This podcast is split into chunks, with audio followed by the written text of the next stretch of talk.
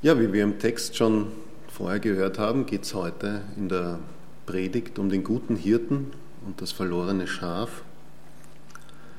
Und ja, der Begriff des Hirten zieht sich ähm, durch das ganze Alte sowie das Neue Testament durch, äh, kommt immer wieder vor. Im Alten Testament wird der Hirte mehr als Berufsbezeichnung verwendet und im Neuen Testament ähm, begegnen wir diesem ähm, Begriff des Hirtens öfters vermehrt als Bildnis. Ja, in der Lutherbibel habe ich nachgeschaut. Im Computer heutzutage geht das recht gut, man muss nicht einzeln zählen, aber äh, das Wort Hirt, Hirte und Hirten kommt äh, in der Bibel ganze 92 Mal vor. Das Wort Schaf und Schafe sogar 120 Mal. Der Begriff Herde wird 89 Mal verwendet. Das ist schon eine, eine ganz schöne Menge für, für Wörter, die eigentlich schon sehr speziell sind und auf etwas ganz Spezielles hindeuten. Ja, viele der bedeutsamsten Patriarchen und Personen im Alten Testament, die waren Hirten. Schon von Beginn an, schon als Gott Adam in den Garten Eden gestellt hat, hat er ihm die Aufgabe gegeben, den Garten zu bebauen und zu bewahren mit all den Tieren, die darin waren, denen er einen Namen gegeben hat. Und so ging es dann weiter mit Abel als den ersten Schäfer. Auch Abraham, Isaac und Jakob, sie waren alle Hirten. Auch Mose, der im Palast des Pharaos aufgewachsen ist und dort ähm, in allen Künsten des Landes unterrichtet wurde, auch er als Prinz Ägyptens hütete am Ende die Schafe seines Schwiegervaters Jitro und das über viele Monate hinweg. Auch David, bevor er König wurde und das Volk Israel hütete, hütete er Schafe zu Anfang des Lukasevangeliums wird berichtet von Hirten, die durch einen Engel von der Geburt von Jesus Christus erfahren. So wurden sie zu den ersten Zeugen der Geburt des erwarteten Retters. Ja, das Hirtenbild selbst wurde bereits vor Christus im ganzen alten Orient bei den Sumerern, Akkadiern Assyrern, Babyloniern, auch bei den Ägyptern, den Griechen und den Römern schon verwendet für Herrscher, Verantwortungsträger aller Art. Und mit dem Begriff Weiden meinten sie die Aufgabe des Regierens. Ja, zu den Aufgaben des gerechten Herrschers gehörte auch die Sorge für die Schwachen.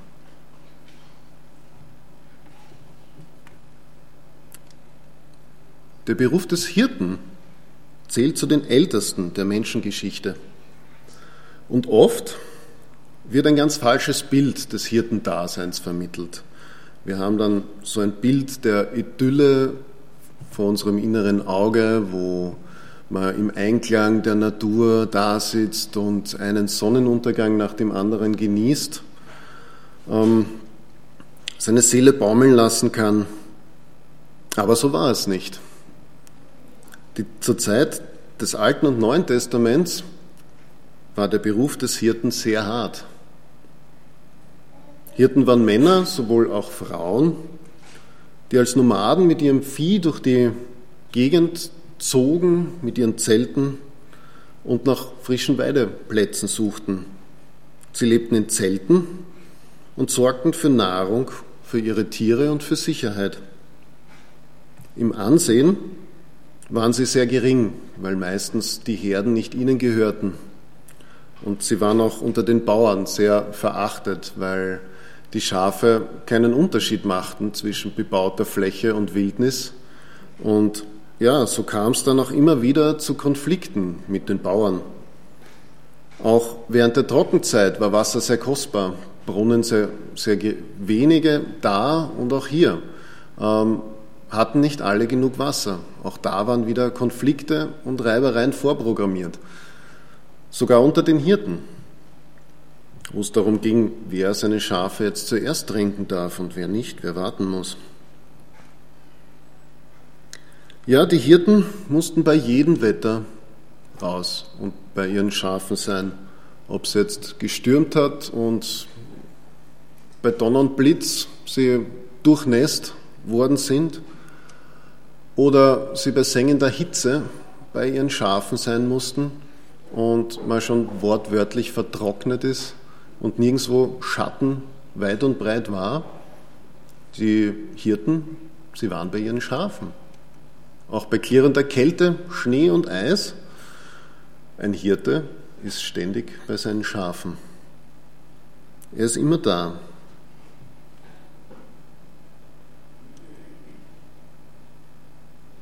Ja, Jesus hat oft in seiner Lehre Bilder und Gleichnisse verwendet, die Themen der damaligen Zeit verwendet haben, denen den Menschen geläufig waren, wo sie einen Bezug dazu hatten. Ähm, ja, wie schon erwähnt, war Israel ein Volk von Hirten. Viele der Anführer von ihnen waren Hirten. Auch Jesus bezeichnet sich in dem Text, den wir gelesen haben, als den guten Hirten. Schauen wir uns doch mal den guten Hirten etwas genauer an. Was sind die Eigenschaften eines guten Hirten? Was muss er können? Weil hier können wir sehen und dürfen erfahren ein Stück weit, wie Gott ist, wie Jesus ist. Wir dürfen ihn besser kennenlernen. Wir können etwas von seinem Wesen erfahren. Ja, Jesus spricht von sich als den guten Hirten. Was muss ein guter Hirte können? Von weg, der, Je der Hirte, der liebt seine Schafe. Er liebt sie. Er kennt den Namen von jedem Einzelnen, von seinen Schafen. Er kennt sämtliche Charakterzüge, alle Eigenschaften, alle Eigenheiten von jedem einzelnen Schaf. Er ist ihnen vertraut. Und jedes einzelne Schaf vertraut seinem Hirten, weil sie noch kennen. Das gilt auch für uns. Denn umso mehr wir Jesus kennenlernen, umso mehr können wir auch lernen, ihm zu vertrauen. Wieso kennen die Schafe ihren Hirten? Wieso ist er so, ihnen so vertraut? Sie kennen ihre Stimme, sie kennen die Stimme ihres Hirten. Und das, weil er ständig bei ihnen ist, weil der Hirte ständig bei seinen Schafen ist, kennen sie seine Stimme und er ist ihnen vertraut. Tag und Nacht ist er bei ihnen, immer mitten, mitten unter ihnen. Ja, er hütet sie von ganz nah. Er ist nicht von irgendwo weit weg, dass er auf irgendeinem Hügel steht und von dort aus seine Schafe hütet. Ähm, er macht auch nicht nach Feierabend Schluss und geht nach Hause. Nein, Hirte ist ein Fulltime-Job. Und er ist immer vor Ort. In Johannes 10.1 haben wir gelesen, da war die Rede von einem Pferch. Was ist ein Pferch? Ein Pferch ist ein geschützter Ort, wo die Schafe meist über Nacht hingeführt wurden, wo sie vor Gefahren sicher waren. Das kann jetzt eine Höhle gewesen sein, die in der Nähe war, kann aber auch eine Umzäunung sein, die aus Holz ähm, errichtet wurde. Wenn kein Holz da war, hat man Stein genommen und wie wir schon auf diesem Bild auch gut erkennen können, die Hirten hatten ein Feuer, sie hatten so ziemlich alles, was sie zum Leben brauchten, bei sich. Sie haben alles mitgehabt. Ein bisschen schaut es aus wie, wie ein Wohnzimmer im Freien, weil für die Hirten war es das auch. Sie sind im Freien bei ihren Schafen gewesen und haben mit und bei ihnen gelebt, über viele Monate hinweg. Da kommt dann schon ein gewisses Maß an Vertrautheit, kommt dann schon auf und man lernt sich besser kennen. Und der Hirte, der lag dann mitten unter ihnen. Er beschützte sie, damit er bei drohender Gefahr auch schnell eingreifen kann. Jesus ist auch immer mitten unter uns. Er ist immer da. Auch wenn wir ihn nicht sehen können. Jesus ist da. Und wenn dann eines Nachts der große böse Wolf kommt, in dem Fall ist es ein Löwe auf dem Bild, einen Wolf habe ich nicht gefunden, aber das macht ja nichts, weil das Böse, das steht für viele Dinge, die sich uns annahen, die uns Schaden zufügen wollen. Das kann oft auch aus unserem Inneren kommen. Der böse Löwe, der kann auch uns aus uns selbst heraus angreifen.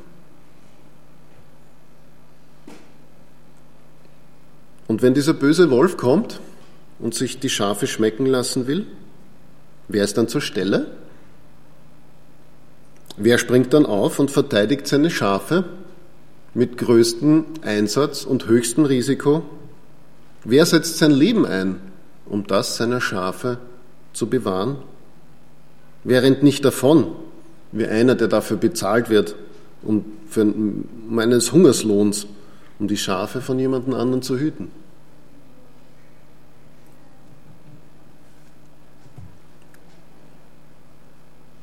Ja, was sagt uns Jesus in Johannes 10, Vers 11? Weiß das noch wer von euch? Kids? Johannes 10, Vers 11?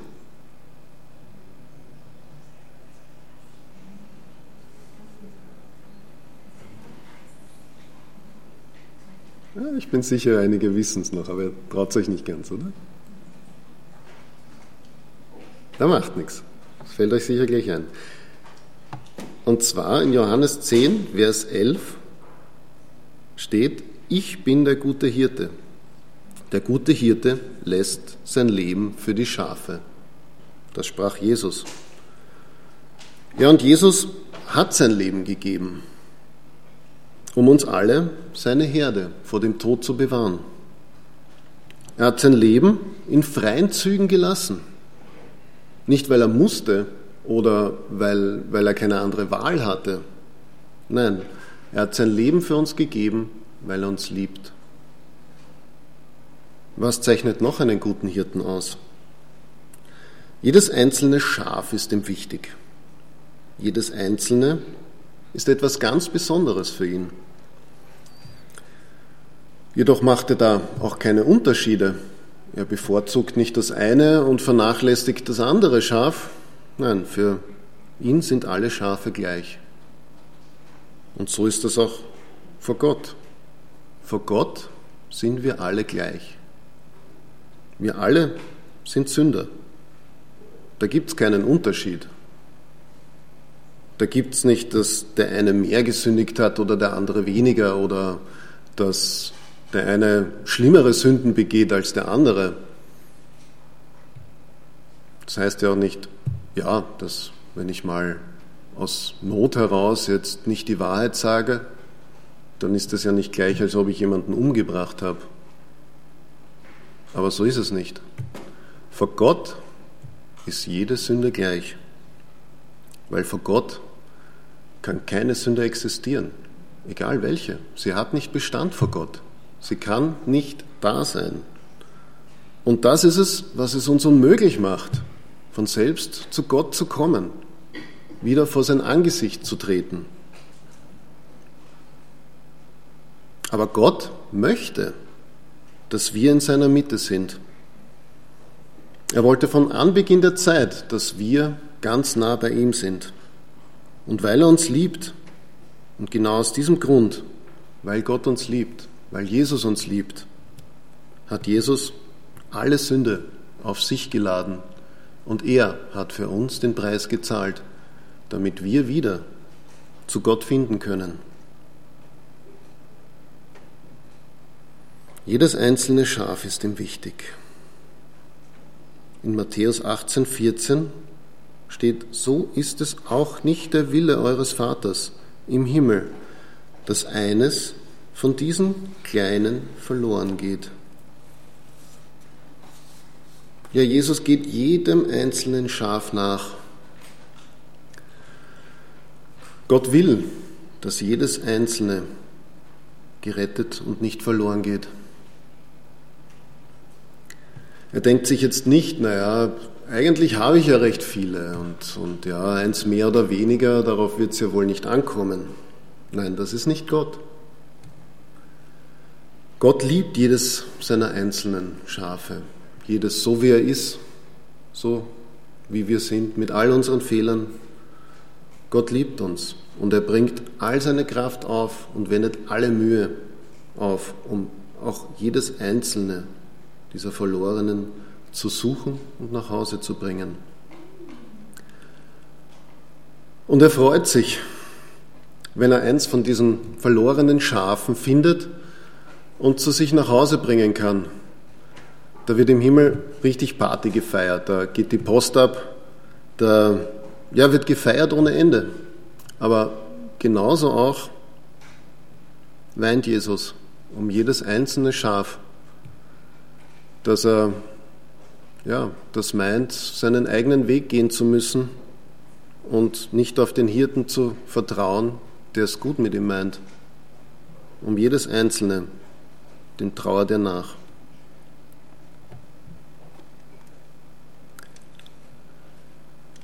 Ja, was muss ein Hirte noch alles drauf haben? Wenn es um die leckersten Wiesen und Weiden geht, dann weiß der Hirte, wo sie zu finden sind, wo er langgehen muss und kann seine Herde auf einem sicheren Weg führen. Der Hirte führt seine Schafe auf sicheren Pfaden zu den besten Weideplätzen, zu den frischesten Quellen. Und noch mehr, er kümmert sich um seine Schafe. Er pflegt sie, wenn sie krank sind, er sorgt dafür, dass sie wieder gesund werden. Auch Jesus steht uns immer beiseite, mit Rat und auch mit Tat. Er ist unser Vorbild, nach dem wir in jeder Lebenslage uns richten können. Ja, Jesus ist unser guter Hirte. Er sucht all die, die auf selbstgewählten Wegen verloren gegangen sind. Und hört nicht auf, bis er sie gefunden hat.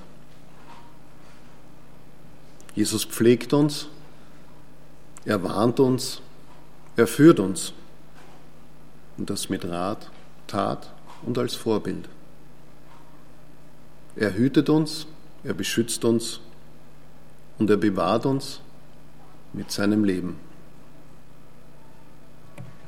Ja, ich möchte mit dem Psalm Davids abschließen, den sicher auch alle sehr gut kennen.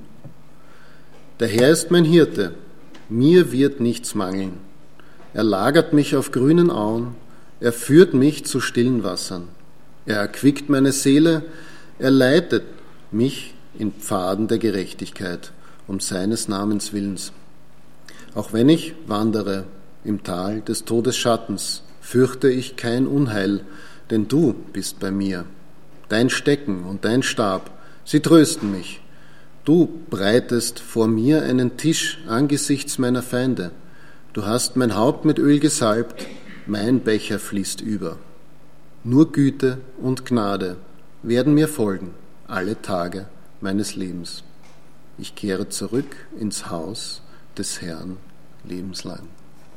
Amen.